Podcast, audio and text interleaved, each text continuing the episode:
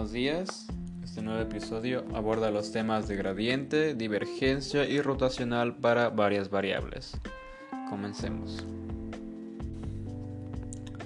Muy buenos días, espero que se encuentren muy bien y pues comenzamos con un nuevo episodio favorita de cálculo vectorial donde describiremos la diferencia entre una función de una y varias variables, la diferencia de aplicar los operadores Nabla en funciones de varias variables, la información que nos proporcionan ahora y si existe un cambio en la fórmula para obtenerlas, además del laplaciano vectorial y su relación con estos operadores.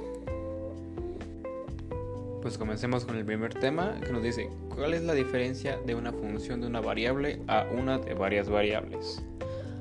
Una de las primeras necesidades que surgen en las ciencias experimentales es la de poder expresar los valores de una variable en función de los valores de otra variable.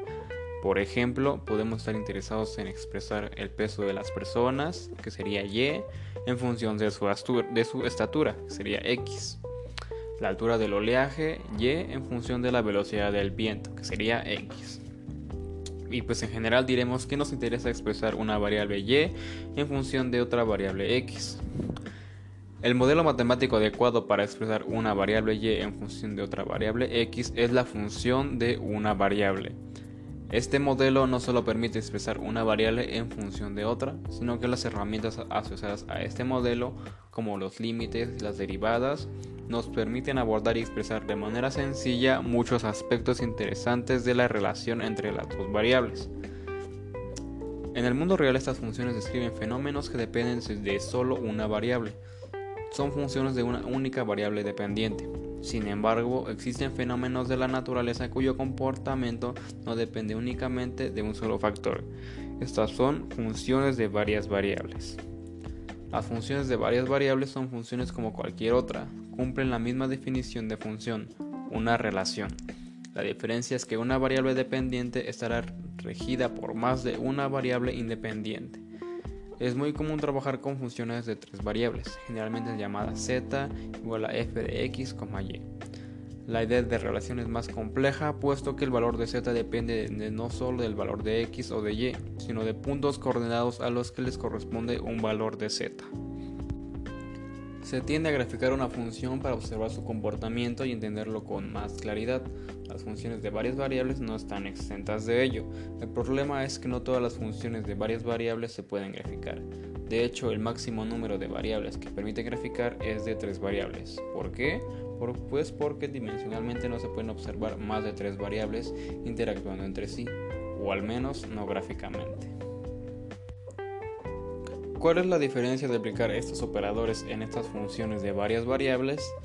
La gradiente es una generalización multivariable de la derivada, por lo tanto no existe una diferencia. La divergencia es un operador que toma una función vectorial que define un campo vectorial y a su vez este genera un escalar que define el cambio en cada punto, por lo que no existe una diferencia.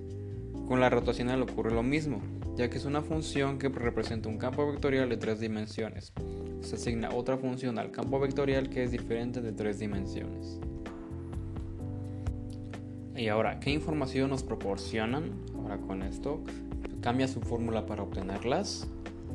Nos proporciona más puntos sobre los que actúan estos operadores. Esto significa más información acerca de un fenómeno que estamos estudiando.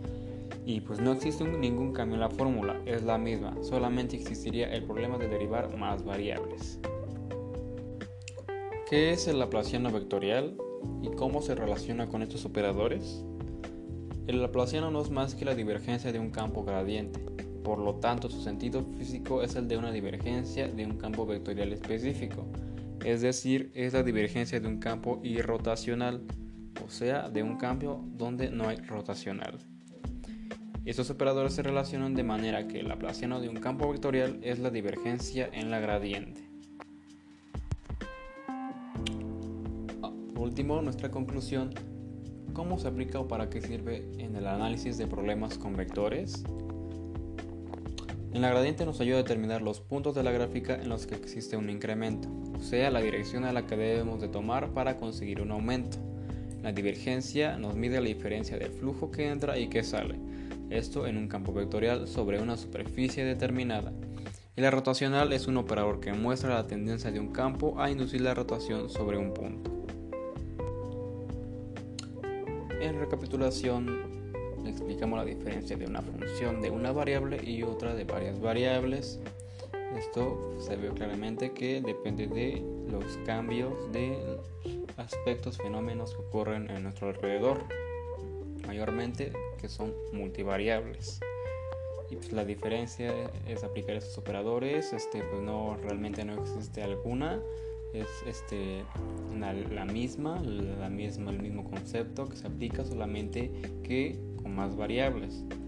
Y pues, la información que nos obtienen, que nos proporcionan, pues es que nos, nos permiten estudiar más acerca de ese fenómeno que estamos estudiando, de ese fluido, de ese movimiento, de esa partícula. Pues no existe realmente un cambio en la fórmula, solamente sería seguir derivando la otra variable que es el aumento, que se le puso, digamos. Y pues la ecuación vectorial es una divergencia de un campo gradiente. Y pues la divergencia de un campo irrotacional, o sea que no existe un campo rotacional estos operadores se relacionan de manera que la laplaciano de un campo vectorial es la divergencia en la gradiente. Pues, esto sería todo. Muchas gracias por su atención. Espero que esta información les haya sido útil. Nos vemos en el próximo capítulo y hasta pronto.